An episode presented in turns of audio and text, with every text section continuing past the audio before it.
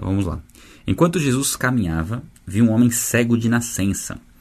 E os seus discípulos perguntaram: Mestre, quem pecou para que este homem nascesse cego? O entendimento dos discípulos de que alguém teria que ter pecado para aquele homem nascesse cego. De fato, alguém pecou. Adão. Adão pecou e por conta disso que a natureza se corrompeu, né, a humanidade se corrompeu e nós vemos todo tipo de problemas físicos e é, de morais em, em, todas as áreas porque isso trouxe uma maldição, né? o pecado de Adão. Mas não aqui em relação à pessoa que nasceu ter pecado voluntariamente, um pecado no, no, no útero, não fazia sentido, né? A pergunta deles aqui. Ele ou os pais dele, né, pecaram. Um outro entendimento equivocado, né, de que o, o pecado do pai fosse uma consequência direta com o filho. E aqui Jesus ele responde, né, nem ele, nem os pais dele. Mas isso aconteceu para que, para que nele se manifestasse as obras de Deus. Aqui, assim, o que, que a gente tem que pontuar nessa passagem? é, ela não ensina, ela não ensina que o pecado não gera consequências e que não possa haver problemas, é, inclusive enfermidades por conta do pecado. Né? Isso é bíblico. É, a gente sabe que o pecado gera morte. Então todo pecado gera algum tipo de consequência. É, pecados mais graves geram consequências mais graves, pecados mais leves geram consequências mais leves, mas independente disso, pecado é pecado e nos afasta de Deus. É, qualquer pecado que o ser humano cometa é um pecado que ofende a santidade de Deus. Agora, pecados mais graves geram consequências mais graves. Isso é, é fato. Então, assim, o pecado pode gerar, sim, algum tipo de enfermidade, algum tipo de consequência, mas nós, seres humanos, não temos condição alguma de fazer essa associação, de identificar exatamente o o olhar para uma enfermidade ou para uma situação que uma pessoa está vivendo e afirmar com toda certeza que aquilo é por conta do pecado X. Nós não temos condição de avaliar dessa forma. Podemos sim entender que aquilo é por conta do pecado de Adão, como nós também enfrentamos é, problemas e situações por conta do pecado de Adão. Nós habitamos num corpo, né? o nosso corpo é um corpo perecível, que morre um pouquinho a cada dia. Né? Ele vai ele vai se desenvolvendo durante a infância e depois o tempo dele, a vida útil do nosso corpo, ela é limitada, né? há alguns anos aí. E cada vez isso vai ficando, né? A velhice vai chegando, o corpo vai, vai definhando, é natural. Uns mais, outros menos, depende de como você cuida do corpo também. Mas sabemos que isso é por conta do pecado de Adão hum, e não por um pecado específico. Tá? Pode ser um pecado específico? Pode, mas nós, seres humanos, não temos condições de fazer esse tipo de avaliação. Ok? Ah, podemos alertar pessoas, amigos, e que de repente estão fazendo algo pecaminoso, de que isso pode gerar. Isso vai gerar consequências, né? É, e assim, de que isso pode gerar uma consequência até de uma enfermidade. Mas é um alerta. Agora, quando acontece a enfermidade, é muito complicado você pegar e associar aquilo com algo é, relacionado ao pecado. Ah, deu para entender, né? Nós não temos esse tipo de conhecimento para fazer esse tipo de afirmação. Então, Jesus diz, inclusive, né, até comentando essa parte, que independente do, de, do que teria acontecido, das razões pelas quais é, esse cego nasceu, né, essa pessoa nasceu cega, isso glorificaria a Deus de qualquer forma. Então não importa a maneira como a pessoa veio ao mundo, ela é uma pessoa que Deus amou, criou e deu a oportunidade dela glorificar a Deus através da vida dela.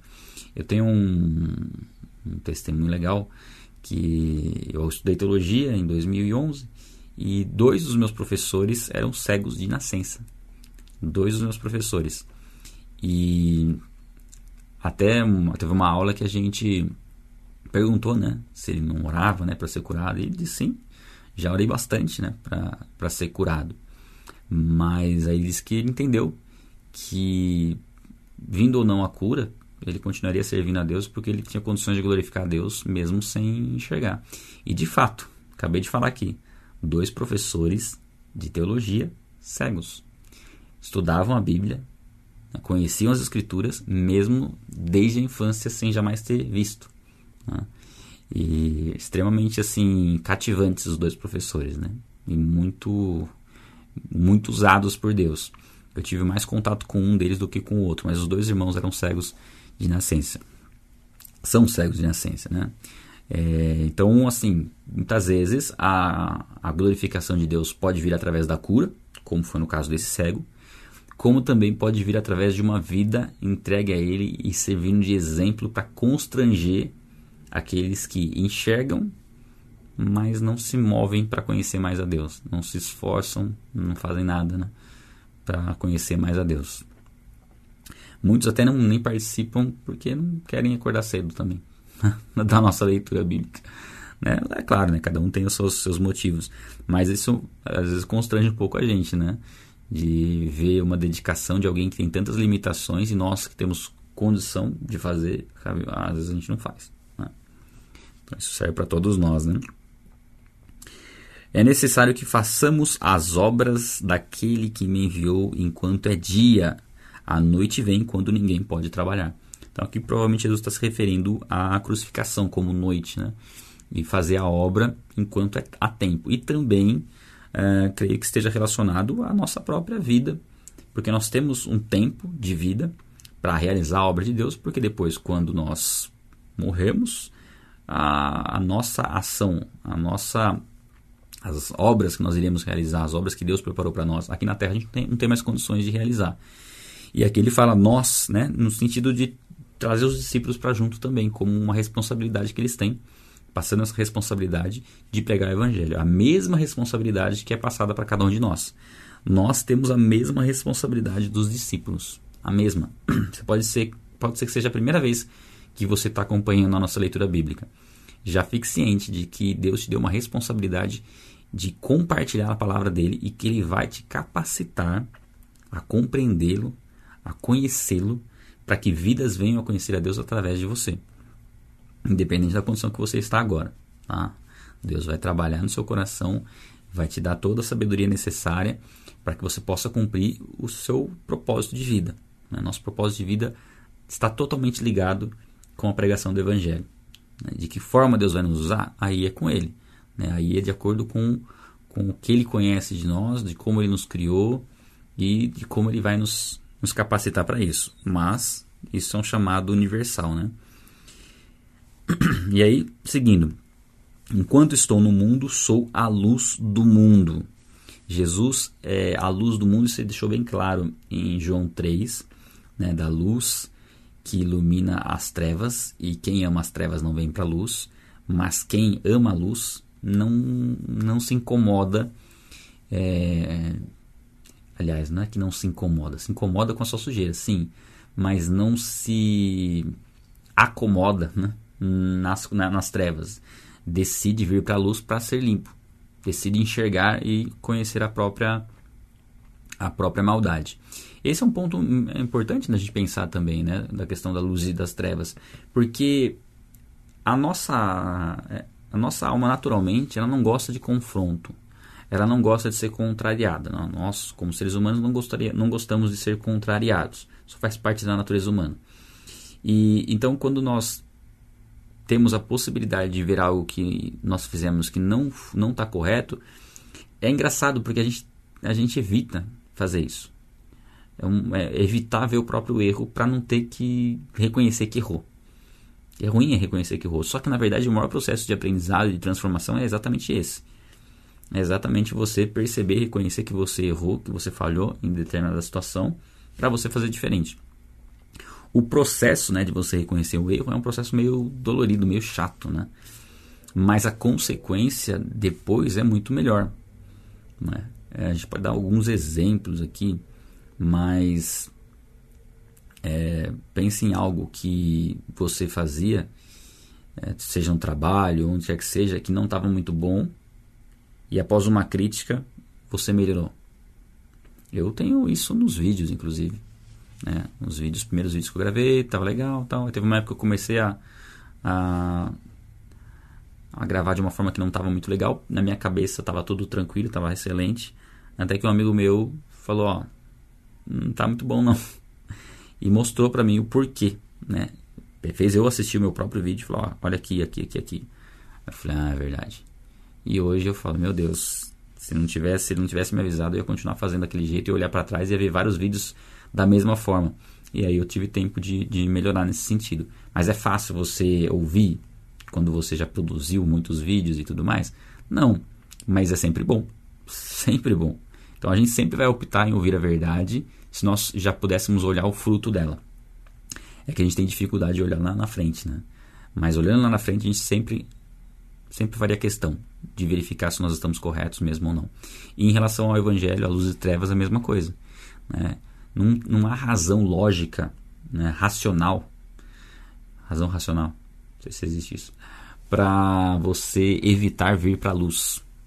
Porque é muito melhor você vir para a luz e ser limpo do que você permanecer na treva, nas trevas e achar que está limpo, enganando a si próprio. Né? Então, Jesus é a luz do mundo e ele nos revela né, a verdade, revela a verdade que há em nós. Aliás, revela. Revela. É a verdade que há em nós, tá certo. Não falei errado, não. Depois de dizer isso, Jesus cuspiu na terra, fez lama com saliva e com a lama untou os olhos do cego. Então disse ao cego: Vá lavar-se no tanque de Siloé. E Siloé quer dizer enviado. Ah, peraí, já, já, já, já continuo aqui, vou parar aqui. Então, aqui, primeiro, primeiro ponto: Jesus fez uma mistura ali, nada convencional, para curar a vista desse cego. E uh, não tem outro relato onde Jesus faz esse mesmo procedimento. Ele já curou somente falando, ou só colocando as mãos, e aqui ele misturou barro. Eu creio que isso sirva para a gente entender que não é a forma, mas é quem faz. Não há um ritual, isso até para ninguém fazer um ritual. Se Jesus sempre curasse dessa forma, a gente ia ver isso nas igrejas hoje, né? Pessoas cuspindo no chão, misturando barro, passando nos olhos, querendo curar os cegos.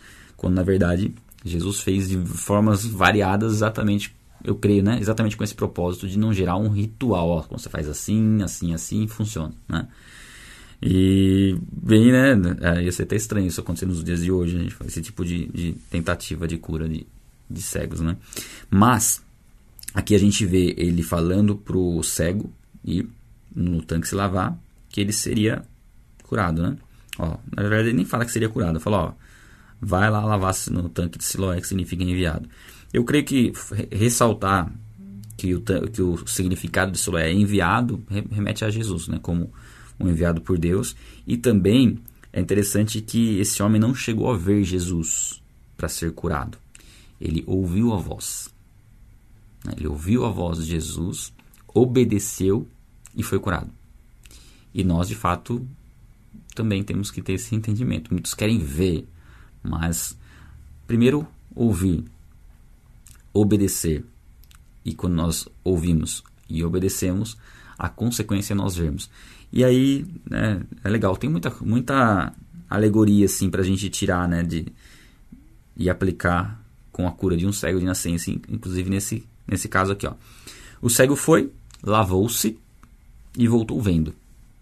Então os vizinhos os que antes conheciam de vista como mendigo perguntaram, perguntavam: Não é este o que ficava sentado pedindo esmolas? Uns diziam: É ele, outros diziam: Não, mas se parece com ele. O homem dizia: Sou eu. Né? Então muitos não estavam nem acreditando, porque nunca tinha se visto um cego de nascença ser curado. E estavam achando que era até uma outra pessoa parecida com ele. E ele falou: Não, sou eu mesmo. Né? Então lhe perguntaram: Como foram abertos seus olhos? Ele respondeu: O homem chamado Jesus fez lama, passou nos meus olhos e disse: Vá ao tanque de Siloé e lave-se. Eu fui, lavei-me e estou vendo. É legal porque ele dá um testemunho, né? Exatamente do que ele fez. E é interessante isso, porque é, dizer, dar testemunho da obediência testifica o milagre.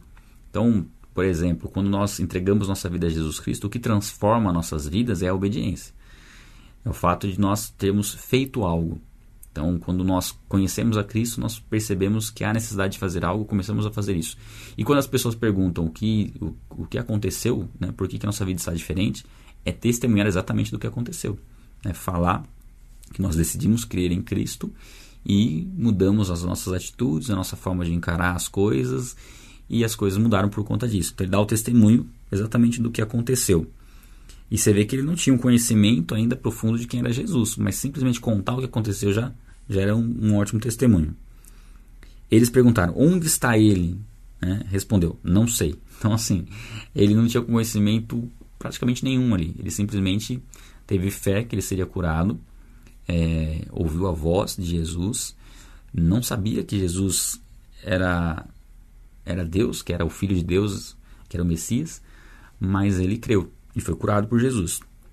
Depois que ele veio a conhecer, né, saber quem, quem de fato era Jesus, a gente vai ver isso um pouquinho mais pra frente. Estou dando spoiler já da história aqui, né?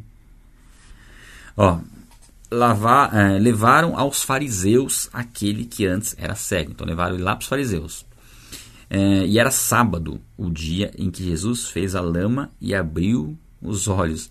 Interessante, Jesus fazia questão de fazer alguns milagres no sábado, é, exatamente com, com o intuito de mostrar a sua soberania né, sobre o sábado, né, como, como o Senhor do sábado, como o descanso sabático. Né. Ah, então, os fariseus lhe perguntaram outra vez como podia ver. Os fariseus agora perguntaram para o cego: Como que você pode ver? Ele respondeu: Ele pôs lama sobre os meus olhos, lavei-me e estou vendo. Conta novamente o testemunho. Por isso, alguns fariseus dos fariseus diziam: Este homem, olha só. Aí a gente começa a ficar com raivinha aqui do, dos fariseus, né? É, esse homem não é de Deus, porque não guarda o sábado. Então, o fato de Jesus ter feito lama de acordo com as regras que os fariseus tinham estabelecido na guarda do sábado, porque eles distorceram toda a forma de guardar o sábado, né? Eles incluíam o trabalho né, de fazer barro, mexer com barro, como um trabalho que não poderia ser feito. E o fato de Jesus ter feito lama para curar, é Jesus estava burlando, né, quebrando, a, quebrando o sábado. Então, assim, um cego de nascença, nasceu cego, nunca viu, foi curado. E a preocupação deles ah, foi curado no sábado. O cara que fez isso aí não é de Deus. Como, né? Como compreendê-los? Mas outros diziam, como pode. Ah, aí, é, é, aí começou a haver uma divisão, porque dentre os fariseus tinha alguns que não eram tão, tão incoerentes assim, né? alguns, poucos. E aí outros diziam, como pode um homem pecador fazer sinais como estes? Era uma evidência muito grande de que Jesus era diferenciado, né? Pelo menos não era como eles. Porque os milagres, e esse milagre é um milagre assim, inegável, né? Curar um cego de nascença, todo mundo sabia que ele era cego. Não é um cego que ficou cego, depois de repente passou aquela enfermidade e ele voltou a ver. Não, era um que nasceu cego. E ele fala, como que pode um pecador fazer esses sinais, né? Se Deus não estiver com ele, né? E aí houve divisão entre eles. Então perceba como era forte o testemunho de Jesus e esse foi um dos milagres que mais gerou assim uma repercussão entre os fariseus. Depois tem um outro aí que foi resolve, que aí acabou com tudo, né? A gente vai ver depois, um pouco mais para frente. Mas esse do da cura do cego, tanto é que são praticamente dois capítulos da Bíblia só repercutindo sobre sobre esse milagre. De novo, perguntaram, de novo, perguntaram ao cego. Que, ah, aqui é legal. O que você diz a respeito dele, uma vez que ele abriu os, os, os abriu-lhe os olhos? É interessante porque a própria pergunta já revela que eles estão confusos. Porque assim, o que, que você fala a respeito dele? Que, tipo, quem que ele é para você? Então, assim, era algo tão, tão extraordinário que havia sido feito, algo tão inegável, não tinha como negar aquilo, que eles começam a, a perguntar, a ficar meio confusos e pergunta para o cego o que, que o, o, Jesus é, né? Quem que ele é, né? O que, que você diz a respeito dele? E ele respondeu: é um profeta. E é interessante porque antes ele só falava que era um homem e agora ele já fala que é um profeta. Ou seja, quando ele fala profeta, é talvez a palavra que ele mais que ele encontre assim que mais remeta a uma pessoa que tem o poder de fazer um milagre, né? Ou enviado por Deus. Talvez ele tivesse em mente aí Moisés, Elias, Eliseu. Então ele diz que Jesus é um profeta. Então você vê que aos poucos vai, vai, vai gradualmente é, construindo o um entendimento na vida desse cego de quem é Jesus. Ele foi curado, agora ele já reconhecia Jesus como um profeta. E aí vai seguindo. Ó. Os judeus não acreditaram que ele tinha sido cego e que agora podiam ver. Enquanto não chamaram os pais dele e lhe perguntaram. E foram chamar os pais para confirmar se ele de fato era cego. E se era o filho deles que era cego mesmo, porque eles, provavelmente era alguém conhecido, tá? Esse cego e os pais também. E aí chamaram os pais para ver se realmente era filho. Ó. Esse é o filho de vocês, é, que vocês disseram que nasceu cego? E até falar que vocês disseram que nasceu cego, tentando meio que tirar já, né, a, já duvidando da credibilidade da informação deles, né? Como é que agora ele está vendo? Então os pais responderam: Sabemos que esse é nosso filho e que nasceu cego, mas não sabemos como agora está vendo, e também não sabemos quem lhe abriu os olhos. Perguntem a ele, pois já tem idade e poderá falar por si mesmo. Então os pais não tinham convicção, não, não, não sabiam na verdade o que tinha acontecido, sabiam que era o filho dele, mas não queriam também se envolver muito e tomar partido por medo, né? Até fala aqui na frente, ó. Os, pai, os pais dele disseram isso porque estavam com medo dos judeus, pois esses já tinham combinado que, se alguém confessasse que Jesus era o Cristo, seria expulso da sinagoga. Foi por isso que os pais disseram: ele já tem idade e poderá falar por si mesmo. Então aqui já mostra que a preocupação dos pais era não era não se opor aos fariseus, era não independente. Só que é até estranho, né? Porque, poxa, o filho cego de nascença foi curado, né? Talvez fosse um pouco normal eles conversarem com o filho, saber quem, o que aconteceu e querer conhecer, saber quem é Jesus. E independente do que os fariseus dissessem, era um milagre notável e que merecia crédito. Mas aqui parece que eles né, deixaram se levar pelo medo da reação dos líderes, né? Dos líderes religiosos, com medo de serem expulsos da sinagoga. E ser expulso da sinagoga era meio que ser colocado um pouco à parte assim, da, da sociedade, né? E quantas pessoas hoje não, não vêm a Cristo, não entregam suas vidas a Jesus Cristo por medo da reação de outras pessoas, ou familiares, ou de uma, de uma religião que seguiu durante a vida toda, do que vão pensar e tudo mais, e entendem que, que não é coerente ou que não vale a pena. Não sei quais são as motivações exatas. Né? É um pouco irracional isso, na verdade. É aquilo que a gente comentou antes. É a pessoa estar nas trevas, ver a luz e falar: ah, não, vou ficar aqui no escuro. É, não faz muito sentido. Seguindo. Então chamaram pela segunda vez, coitado do cego, né? Acabou de enxergar, não enxergou a vida inteira e fica lá olhando para a cara dos fariseus, né? É, o homem que tinha sido cego e disseram, né? De novo, diga a verdade diante de Deus. Né? Alguns versículos colocam para a glória de Deus, como se fosse um juramento, né? Agora a gente vê tribunal, a pessoa põe a mão na Bíblia e fala, ah, juro falar a verdade, somente a verdade. Enfim, é mais ou menos o que eles estavam falando aqui pro, pro cego, ó. Falando sério agora. Nós sabemos que esse homem é pecador. Aí, gente, aí. Aí tem umas frases assim para mim, que é das mais impactantes das escrituras. Eu até deixei para grifar ela aqui. Ó. Ele respondeu: Se é pecador, não sei. Uma coisa sei: eu era cego e agora vejo. Para mim, essa passagem aqui ela é espetacular. Na verdade, eu creio que foi uma das, uma das falas que fizeram com que eu me convertesse. Inclusive, eu já comentei com vocês desse livro,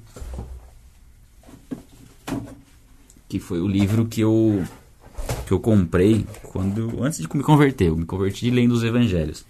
E nesse livro aqui, entrei na loja, tinha esse livro escrito Jesus, eu compartilhei ele em PDF lá no Telegram, tá? Tá aí fixo a, na mensagem o endereço do Telegram para você entrar. Pode pegar ele lá. E aí eu comecei a ler atrás, né, do livro. E aqui tá Tá essa frase bem no meio aqui, ó. Sabemos que este homem é pecador. Se é pecador, não sei. Uma coisa eu sei. Eu era cego e agora vejo. Ó. Não sei se vai dar para ver. Mas está bem aqui. E para mim essa frase ela é espetacular. Porque esse homem não, não sabia quem era Jesus. O que ele sabia, não conhecia de fato, né? E, e não sabia se o que estavam falando de Jesus fazia sentido ou não. O que ele sabia, que ele era cego e agora ele via.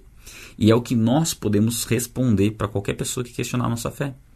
Questionar a respeito de Jesus. Ah, a Bíblia, a Bíblia não diz a verdade. Ah, Jesus nunca existiu. Tá, uma coisa eu sei, eu era cego e agora eu vejo. Então ninguém pode tirar isso de mim. Ninguém poderia convencer esse cego aqui de que Jesus não tinha o poder de curar. Quem que ia convencer um cego que viveu cego e agora enxerga de que o que ele viveu é uma mentira?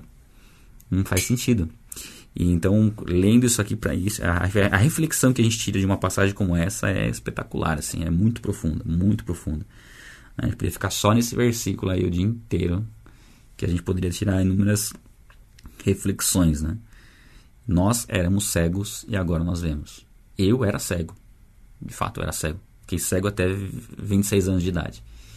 E passei a enxergar quando eu conhecia Jesus Cristo. Talvez você hoje esteja nessa condição. Né?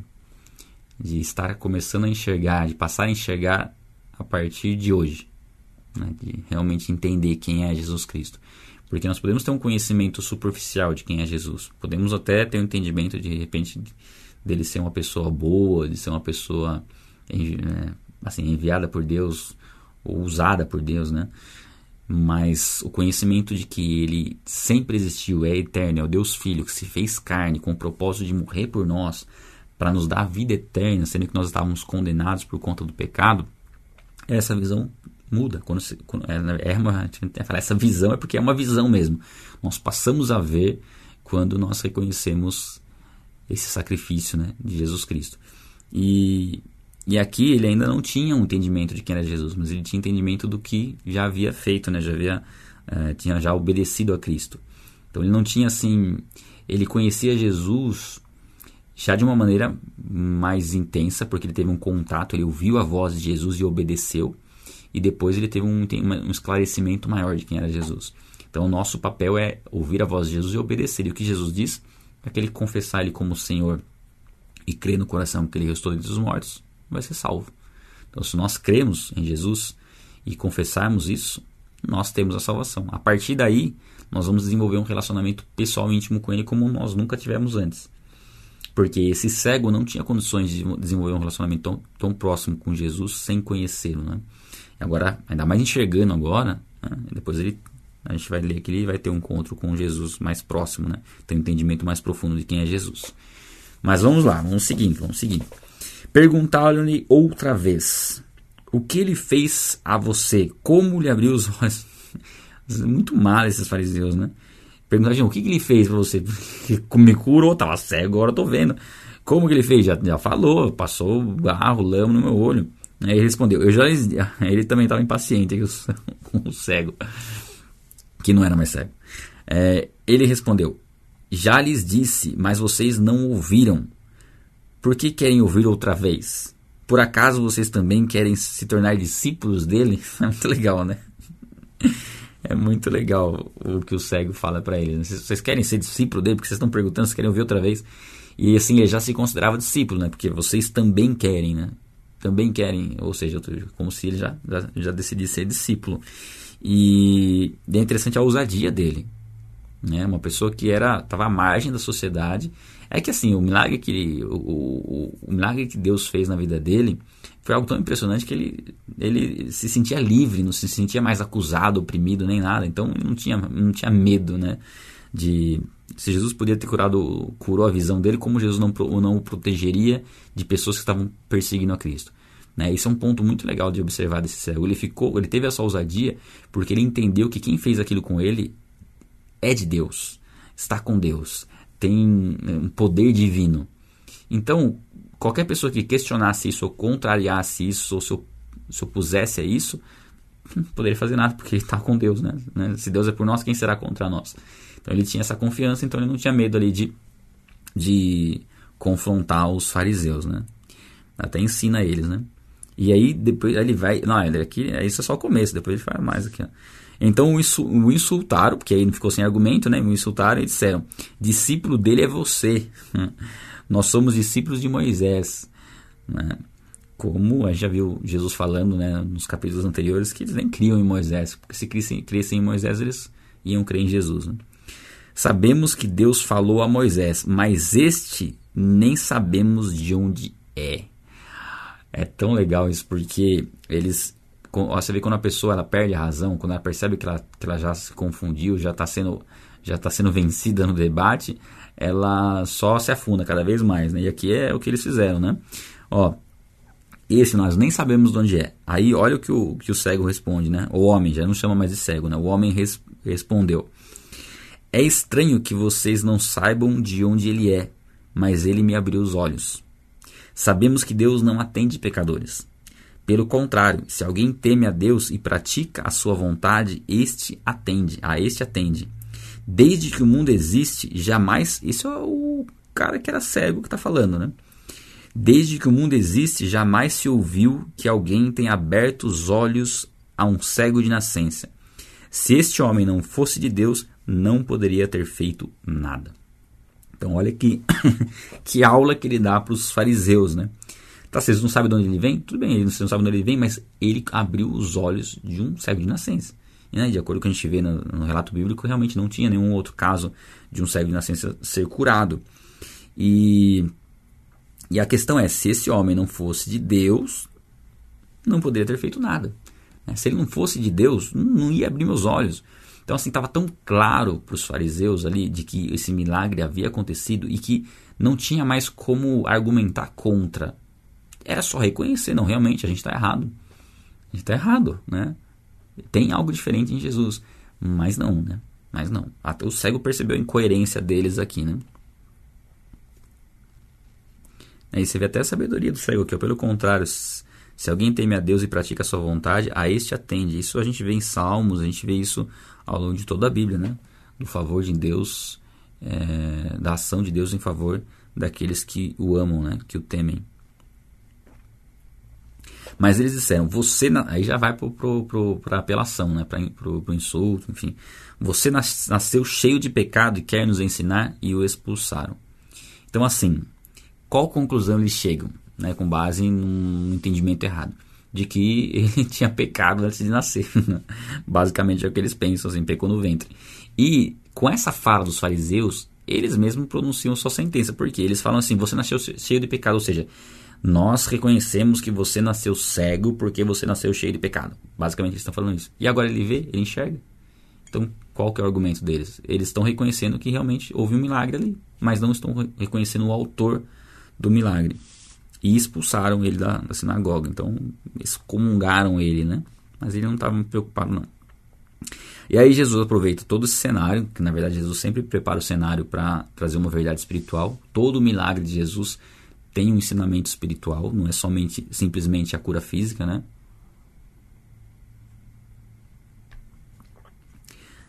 Jesus ouviu, é, ouviu que eles tinham expulsado o homem é, ah, ah Jesus ouviu que eles tinham expulsado o homem. Tá? É, lendo na entonação errada. Ao encontrá-lo e perguntou. Estou lendo de novo errado. Ao encontrá-lo, perguntou: Você crê no filho do homem? Então Jesus pergunta para o homem que era cego. Ele respondeu: Quem é, Senhor, para que eu nele creia? E Jesus lhe disse: Você já o tem visto, e ele é aquele que está falando com você. Eu creio que essa passagem fale, fale muito também ao nosso coração. Né? Porque às vezes a gente fica pensando, como que eu tenho um encontro com Jesus, como que eu ouço com Jesus? É aquele que está falando com você nesse exato momento. Né? Eu só estou transmitindo a palavra, mas quem está falando ao seu coração é o próprio Jesus, por meio da pessoa do Espírito Santo. É Deus falando ao seu coração. É Deus quem convence do pecado, da justiça e do juízo. É Deus quem testifica a verdade. É Deus quem vai testificar no nosso coração de que nós estamos ouvindo a verdade. E aqui, às vezes as pessoas falam, mas quem, quem é? Quem, como que eu ouço Deus? Deus já está falando. Fica procurando Deus, às vezes, numa manifestação sobrenatural, de ouvir a voz de Deus de maneira audível, através do ouvido. Não. Deus fala através de uma convicção no nosso coração. O Espírito Santo toca o nosso coração e nos mostra, revela o nosso pecado, revela a justiça perfeita de Deus, o amor de Deus, revela todas as coisas. Né? Ele, ele que fala conosco. A gente às vezes procura em tantos lugares e Deus já está falando dentro de nós. Né? Então ele afirmou: Eu creio, Senhor, e o adorou. Então a gente vê aqui que ele já chama Jesus de Senhor, né? E o adora. Então aqui mudou já. Aqui, na verdade, foi um momento em que ele verdadeiramente se converteu. Ele foi tendo experiências e saber exatamente quem era Jesus até chegar ao ponto de saber que Jesus é o Filho de Deus. Uh, Jesus e a adoração já, já mostra, inclusive, né, ter adorado a Jesus, reconhecimento da divindade de Cristo. Continuou Jesus: Eu vim a este mundo para juízo, a fim de que os que não vêm vejam e os que vêm se tornem cegos. Aqui é interessante, parece uma contradição no sentido de que em João 3 Jesus fala: Não vim para condenar o mundo, mas para que este fosse salvo, né, para salvar o mundo. Só que, por que Jesus fala que veio para juízo? Porque a consequência natural é que aqueles que não crerem sejam condenados ou permaneçam condenados. A luz ela vem mostrar, a, ela vem mostrar o caminho, a verdade e vem revelar a mentira. Então, é, o propósito de Jesus ter vindo foi entregar sua, sua vida para dar salvação. Mas uma consequência do propósito de Jesus ter vindo é a condenação naturalmente, é o juízo naturalmente. Porque vai ficar evidente o que é verdade e as pessoas vão rejeitar a verdade, como no caso dos fariseus. Eles se tornaram indesculpáveis nesse momento, porque eles viram algo claro testificando de quem é Jesus e do poder de Jesus, da sua natureza divina, mas rejeitaram rejeitaram a Cristo né, deliberadamente rejeitaram a Cristo. Então eles pronunciaram a sua própria sentença, né? Então, assim, pra, aí aqui é legal, né? A fim de que os, que os que não veem, vejam, ou seja, aqueles que estão em Cristo hoje eram aqueles que não veem, não viam e agora vêm. E os que vêm se tornem cegos, no sentido de aquele que acha que a sua religião salva, que acha que não precisa de Deus, que acha que fazer as boas obras e ser uma pessoa boa o leva para o céu, essa pessoa que acha isso, que se auto-justifica, se torne cego e não consiga ver a Jesus Cristo. Porque o coração dele não está em Deus, na verdade nunca esteve. Né? Alguns dos fariseus que estavam perto dele perguntaram-lhe: Por acaso também nós somos cegos? Olha os fariseus perguntando para Jesus. Porque eles entenderam a referência aí que Jesus lançou. E aí ele fala assim: Nós por acaso somos cegos? Né? Você está chamando a gente de cego, basicamente, né? Jesus respondeu: Olha só, também. Se vocês fossem cegos, não teriam pecado algum. Mas porque agora dizem, nós vemos, o pecado de vocês permanece. Então aqui o que acontece? O que Jesus está dizendo aqui? Só para a gente entender qual que é o ensinamento. Ele não está falando que uma pessoa que não conhece a verdade não, não é culpada do pecado. Não é nesse sentido. É no sentido específico do contexto em que os fariseus estão perguntando para ele se eles são de fato cegos, né? É o que vem um pouquinho antes aqui. Ele diz o seguinte: ó, vocês, se vocês é, fossem cegos, vocês poderiam alegar que não conseguiram ainda compreender o que eu estou ensinando. Eu ensinaria, vocês abririam os olhos e conheceriam a verdade e seriam salvos. Só que vocês já dizem que vocês já conhecem, que vocês já, já conseguem ver claramente. Ou seja, vocês estão assinando a sua própria sentença. Estão falando, a gente conhece, mas não reconhece a Cristo. A gente sabe que você. É como se fosse assim. A gente sabe que você é de Deus, mas a gente não quer saber de você. Basicamente é o que os fariseus estão falando quando eles dizem não ser cegos. Né? Então, nesse aspecto aqui, a culpa deles é, permanece. Né? Uma vez que eles dizem que veem, mas na verdade não reconhecem a Jesus como Senhor. E não tinha como mesmo, né, eles negarem que Jesus Cristo é Deus, né, veio de Deus, é o Filho de Deus, é o Messias, por conta das evidências. Né. Depois isso fica ainda mais evidente um pouco mais para o final do Evangelho. Mas aqui essa essa, esse momento, essa cura desse cego de nascença, toda a repercussão e tudo que envolveu, eles não tinham como negar. Tanto é que manda chamar os pais, aí pergunta de novo, e pergunta de novo, aí fala que ele nasceu com pecado, aí coloca fala que Jesus também é pecador. Então eles estão de todas as formas eh, negando algo que não tem como negar. Então eles estão se declarando pessoas que enxergam claramente e por isso se tornam indesculpáveis. Aquela a pessoa e, e um outro ponto também que isso nos ajuda a refletir é que assim existe um peso muito maior para aquele que conhece a verdade e não pratica do que aquele que não conhece. O que não conhece sofre as consequências e, e não, não, pode usar ou não a ignorância como uma justificativa para cometer o erro.